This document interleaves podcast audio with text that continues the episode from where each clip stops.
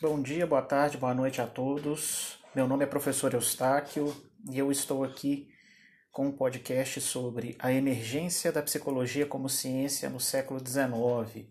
Afinal de contas, essa disciplina que nós conhecemos por psicologia, é, como surge né, enquanto uma ciência consolidada na história da humanidade? Quais as demandas sociais que justificam esse surgimento? A quem interessava a emergência de uma disciplina como psicologia uh, quando do seu surgimento?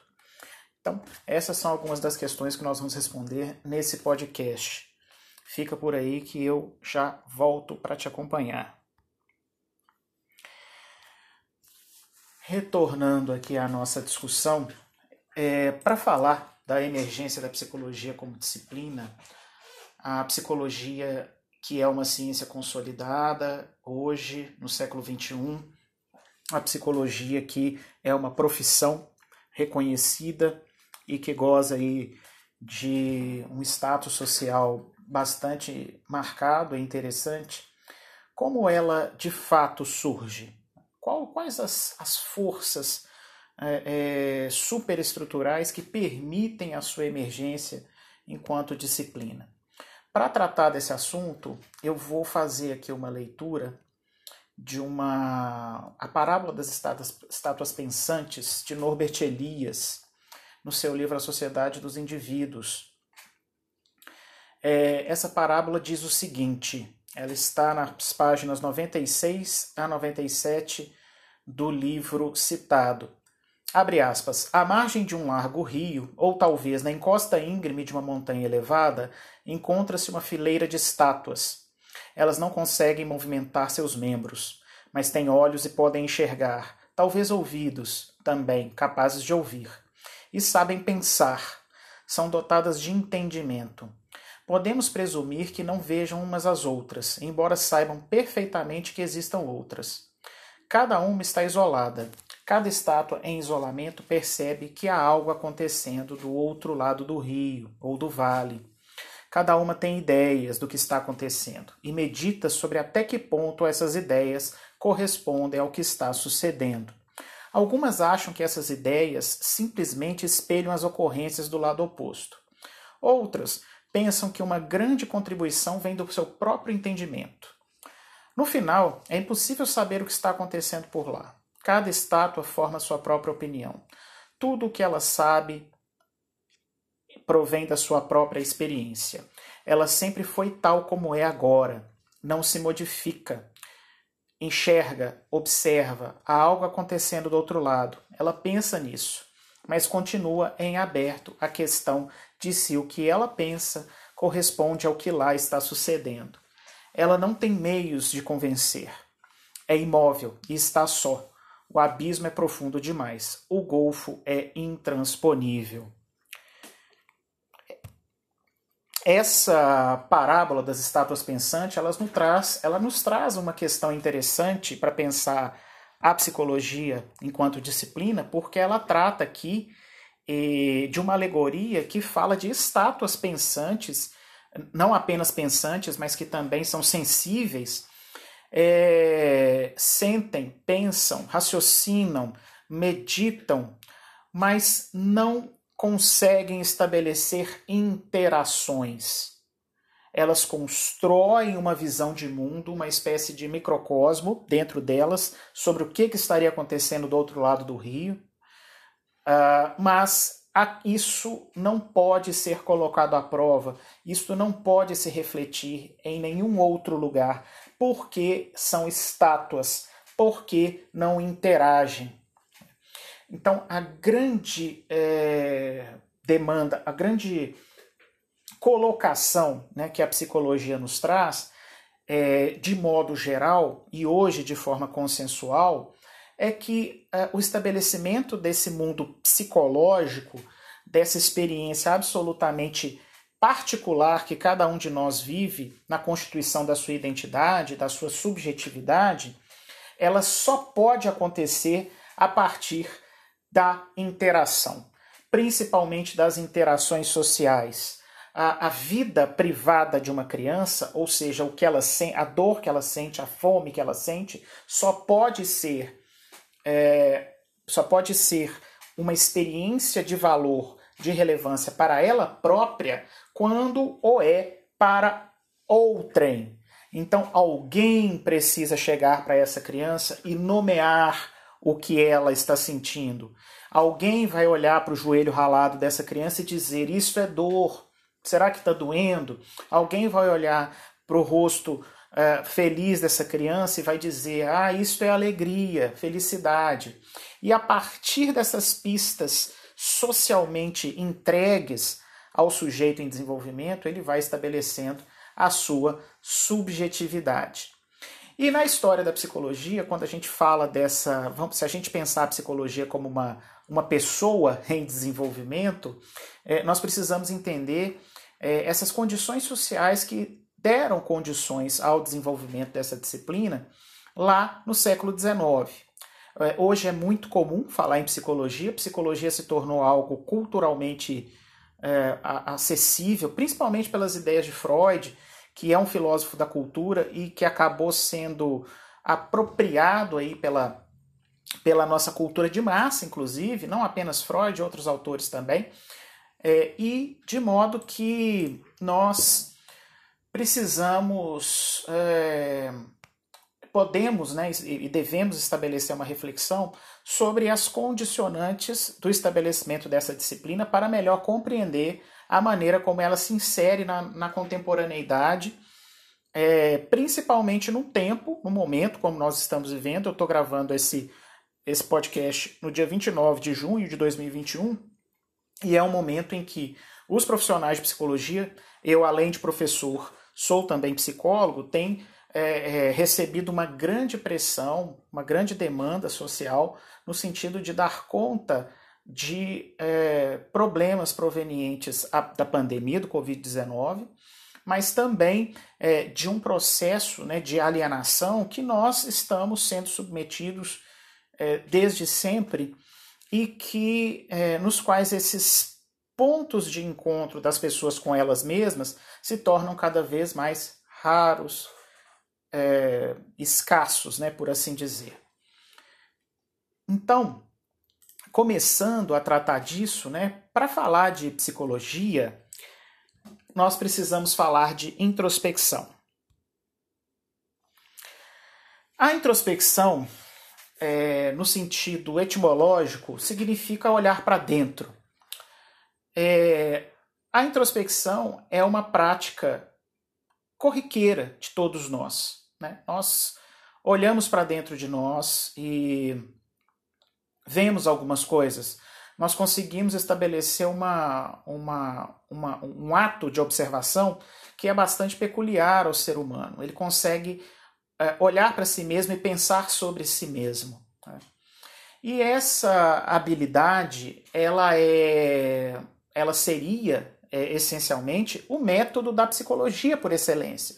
A psicologia, como trata dos processos uh, dos processos psicológicos ou dos processos mentais, como queiram, é, e sendo esses processos mentais processos privados que acontecem dentro do indivíduo, eles só seriam acessíveis, por definição, através da introspecção. Apenas a própria pessoa poderia acessar essa experiência privada de forma mais direta, embora não totalmente direta, porque, por exemplo, nós não conseguimos observar a maneira como nós, por exemplo, operamos mentalmente para lembrar do que nós fizemos ontem à tarde. Né? Nós conseguimos acessar a lembrança, mas não os processos que a colocam no plano da consciência. Pelo menos não sem, sem um treino, né? sem, uma, sem uma observação mais acurada. Então, essa, essa, esse processo de introspecção ele é a porta, a chave de entrada e é também é, o que leva a, a, psicologia a demorar a, a, a entrar no campo das ciências, e aí vocês vão entender em breve do que, que eu estou falando. Pois bem, é, para ser ciência, né, uh, principalmente quando a gente fala de ciências uh, ali no século XIX, quando a gente está falando da emergência da psicologia como ciência, uh, né, como ciência na nossa cultura, como a gente a vê hoje, né, é, é importante ressaltar que as discussões sobre paixões, medos, angústias, dificuldades, é, os pensamentos, sonhos, elas não datam do século XIX de forma alguma. Essa é uma questão que se coloca para o ser humano desde quando ele se dá conta de que ele é um ser autônomo e vive no universo e, e que ele se diferencia desse universo e que isso deve ter algum tipo de significado é, ou sentido. Tá? É, isso surge com as primeiras indagações filosóficas, é, com as primeiras é, leituras míticas da realidade, no mundo antigo, no mundo clássico, mas é, e, e vem sendo abordado desde então pela mitologia, pela filosofia. E a psicologia, durante muito tempo, foi considerada uma subdisciplina da filosofia. Né?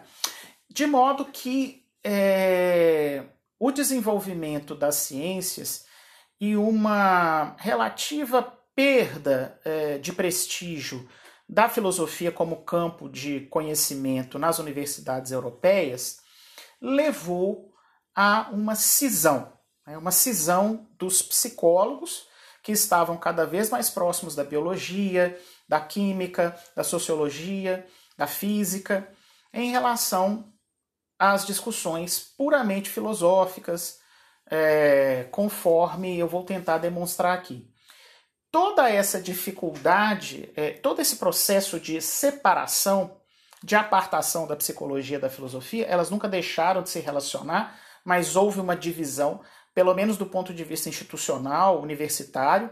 Isso acontece na Alemanha, mais marcadamente.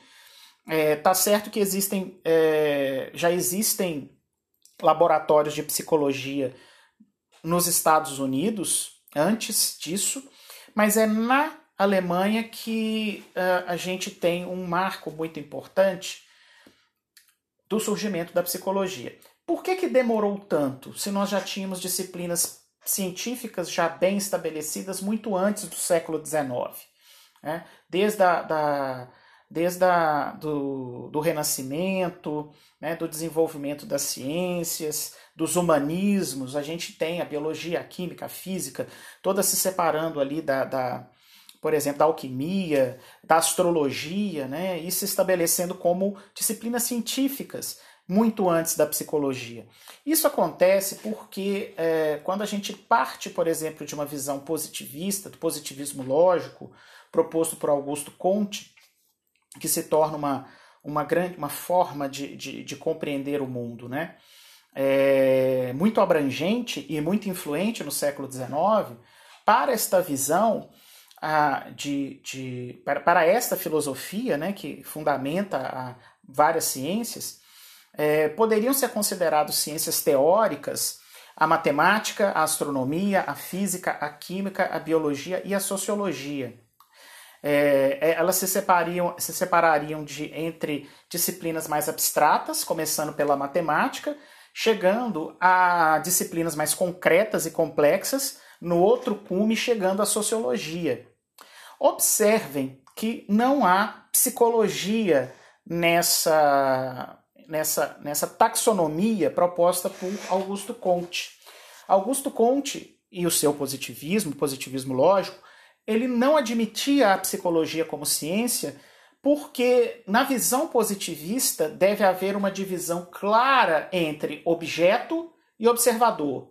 A ciência só pode se constitui a partir do momento que há um observador que identifica um objeto, né? Então, por exemplo, o biólogo, ele pode observar o desenvolvimento de uma planta, né? O botânico, né? Ele pode observar o desenvolvimento de uma planta e avaliar quais os sais, qual a quantidade de água, a quantidade de luz necessária uh, para aquela planta se desenvolver plenamente. Ele pode comparar uma planta com a outra. Enfim, ele pode estabelecer experimentos calcados numa premissa metodológica de divisão. O observador, no caso o botânico, biólogo, é diferente da planta, da samambaia que ele está estudando, por exemplo. Tá? é, isso vale tanto para a sociologia, para a biologia, para a química, para a física, para a astronomia. E isso é, é, é, o que é preconizado no positivismo. Na psicologia, nós temos um problema retomando a nossa a discussão anterior, né, que é justamente a divisão, é, a não divisão entre objeto e observador. Se a única forma de acessar a experiência privada ou psicológica, aquilo que acontece dentro de nós, os nossos sonhos, pensamentos, afetos, é, processos psicológicos, memória, atenção, é, inteligência, né? se todos esses processos acontecem, são privados, acontecem dentro do indivíduo, sensações né, privadas internas também, é, a única forma de acesso seria pela introspecção. E quem é o agente dessa introspecção? O próprio objeto. Né? Então, a psicologia ela trazia uma, uma, uma incoerência do ponto de vista é, do positivismo kantiano, de que o, o observador e objeto estariam na mesma pele observador e objeto seriam o mesmo. E, portanto, se eu, por exemplo, eu, Eustáquio, faço uma observação de o que acontece dentro de mim, dos processos psicológicos, por exemplo, de um processo de memória, o simples ato de estabelecer uma introspecção, de olhar para dentro, já modificaria fundamentalmente aquele processo interno, aquele processo psicológico que eu me proponho observar. Olhar para dentro já seria um ato do próprio objeto que modificaria aquilo que você se pretendeu, que aquilo que você pretendeu observar de saída. Então, a, a, a sobreposição objeto-observador inviabilizariam o surgimento de uma ciência psicológica no sentido no sentido das ciências no século XIX. Entretanto, é, o que, que acontece né, é, nesse, nesse contexto aí do século XIX? A gente tem, antes do século XIX, a gente tem acontecendo de forma bastante contundente, importante, algumas coisas uh, muito fundamentais que começam, né, como eu disse para vocês, a partir da, do Renascimento, a partir também da Reforma Protestante, é importante citar, porque é, quando a Reforma Protestante acontece, quando a gente lê lá o Max Weber, e ele nos ensina que a Reforma Protestante ela estabelece uma, é, uma nova forma é, disseminada ao redor do mundo de ver a, a, a questão da individualidade, né? Se por um lado antes é, no mundo teocêntrico, né, como a gente todos nós aprendemos aqui no ensino médio, no mundo teocêntrico é, existe uma noção de coletividade, né, que, que se coloca e que nós precisamos exercer a nossa função dentro de um mundo, porque somos como engrenagens dentro de um grande sistema organizado por Deus. A partir da reforma protestante, a partir do renascimento, há uma mudança nessa percepção coletiva e a, o, o, indivíduo passa a ser muito mais importante. Né? É, o indivíduo ele continua tendo Deus como seu observador, mas esse indivíduo agora ele goza do livre-arbítrio né? e ele precisa é, fazer jus, ele precisa construir o seu caminho, por assim dizer, dentro dessa estrutura social para que ele possa é, honrar essa confiança que Deus depositou sobre ele, né? E, e daí vem, né, os movimentos de é, educação na, na Europa a partir do Renascimento, a partir também da Reforma, para que as pessoas pudessem aprender a ler, porque elas precisavam ler a Bíblia. Não era mais o sacerdote que leria a Bíblia para ela, né? É, a Bíblia, com o advento da imprensa, ela passa a ser um, um texto que, é, incenti ao incentivo à leitura e à, à, à, interpretação individual do texto sagrado, né? E aí, é, essa, esse posicionamento mais individualista né, e desamarrado das estruturas do Estado teocêntrico da Idade Média, ele fomenta alguns movimentos, basicamente o mais, talvez, dos mais importantes, o desenvolvimento das ciências, o desenvolvimento da técnica, da tecnologia, culminando com a Revolução Industrial. né, a segunda revolução, vou fazer um salto aqui, com a segunda revolução industrial, que ocasiona uma série de, de desdobramentos, mas que para a gente entender o surgimento da psicologia, é, o, talvez o mais importante é que com a revolução industrial é, observa-se a migração das pessoas para as áreas urbanas, aonde estão as indústrias, porque os artesãos, as pessoas que viviam ali do campo ou produzindo a sua uh, os seus itens manufaturados, eles não conseguem mais ser competitivos com a indústria. Então eles são ali despojados daquela, daquele saber que lhes proviu sustento, não, não conseguem ser competitivos com a produção em escala industrial, por óbvio, e é, resta a essas pessoas a migração para cidades para vender sua força de trabalho nas indústrias, né? o mundo industrial que se coloca e se impõe. E esta situação é, gera é, problemas sociais de toda a ordem. Você tem o acúmulo das pessoas nas cidades, você tem jornadas de trabalho estafantes, você tem é, é, é, condições de trabalho muito ruins, você tem uma massa de pessoas né, que, é, é, que estão ali né, sujeitas é, a, a, uma, a uma ordem estruturante que lhes escapa. Né? Então, é, você para, para, para ter uma, uma psicologia, né, para você precisar de uma psicologia, você precisa ter, ao mesmo tempo, a, uma experiência de individualidade que o homem passa a ter a partir da, da, do Renascimento, né, com a, a evolução do humanismo, o, o, a inflação do sujeito, né? Então, lembrando, lá na Idade Média o sujeito era nada ou quase nada, naquela, naquela ideologia, né? A partir da, da reforma, a partir do renascimento, o sujeito se infla, o indivíduo, né? A individualidade, por assim dizer, ela se infla, se, se desenvolve, o, homem ganha uma. ele recupera uma visão sobre si mesmo muito mais é, inflada do que aquela possível né, na Idade Média, não cabia isso, e essa visão inflada é, é o que permite o desenvolvimento das ciências, o desenvolvimento da técnica. É, agora somos nós, humanidade, que é, é a humanidade que vai resolver os seus problemas, não Deus. Deus vai observar e vai abençoar, mas quem resolve somos nós. Né? Quem resolverá é cada um, ou é, nós, enquanto seres humanos.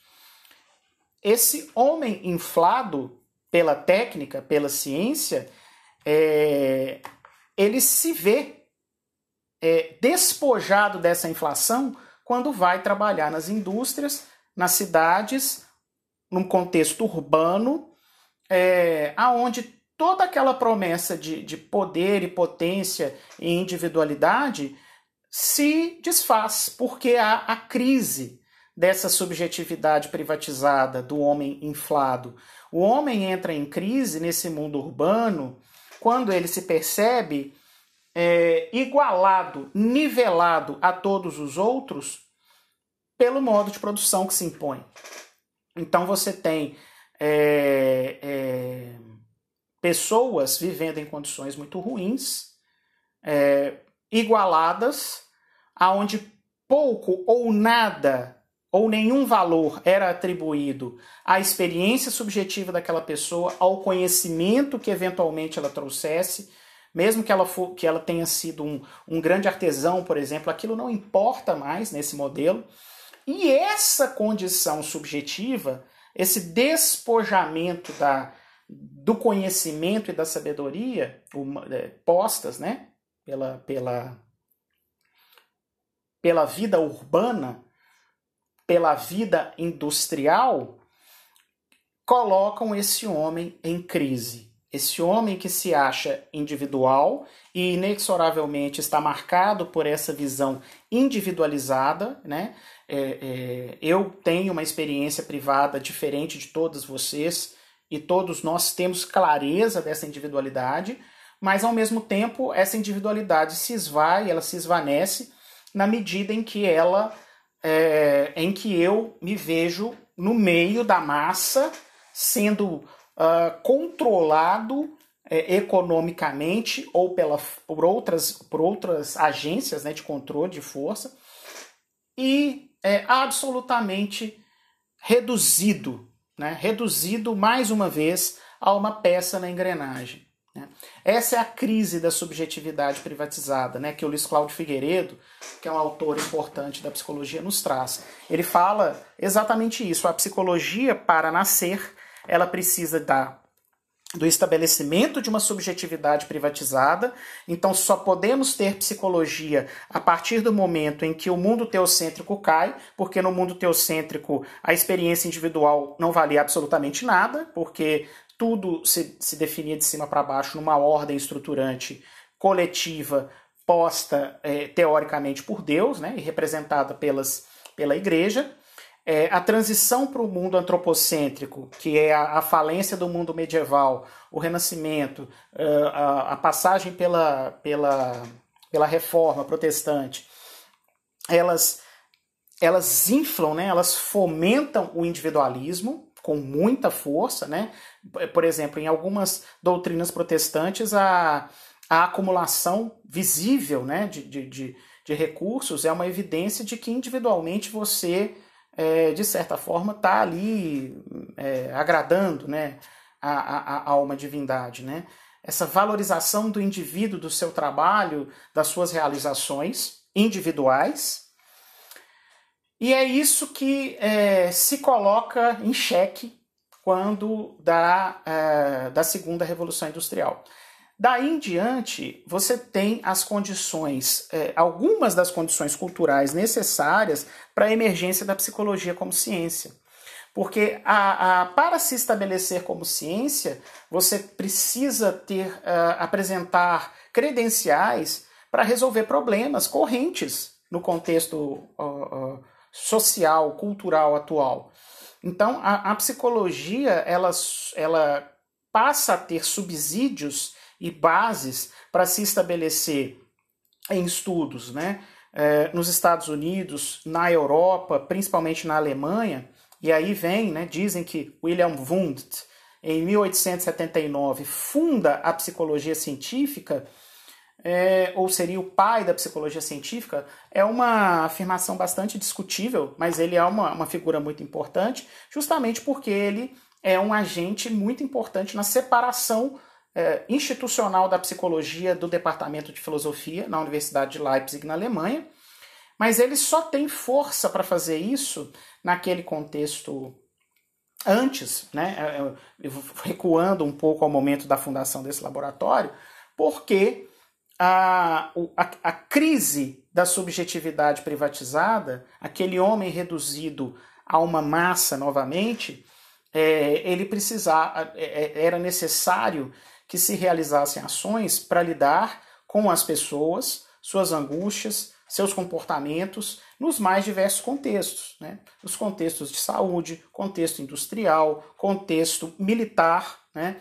É, a psicologia se apresenta como uma, uma, uma forma de compreender e de é, responder às demandas desse mundo novo, desse mundo é, desse mundo é, em que foi prometido ao homem a, a vitória do indivíduo, é, mas que lhe foi dado de forma massiva a, a, o nivelamento, né? A, a, ele retorna, né? É, ele retorna à condição de massa, de igualdade, e de uma igualdade bastante alienada de si mesma, né? uma, é, uma, uma igualdade de massificada, submetida aos interesses de um sistema industrial que se colocava até então. Então, é, estão dadas as condições, algumas das condições para a emergência da psicologia como ciência no século XX. Primeiro, o estabelecimento de uma subjetividade privatizada. Segundo, a crise dessa subjetividade privatizada experimentada no capitalismo industrial. Por hoje é só. retornamos com a continuidade dessa, dessa, desse podcast em breve, falando sobre os primeiros movimentos organizados de psicologia no século XIX, adentrando ao século XX. Obrigado, bom dia, boa tarde, boa noite.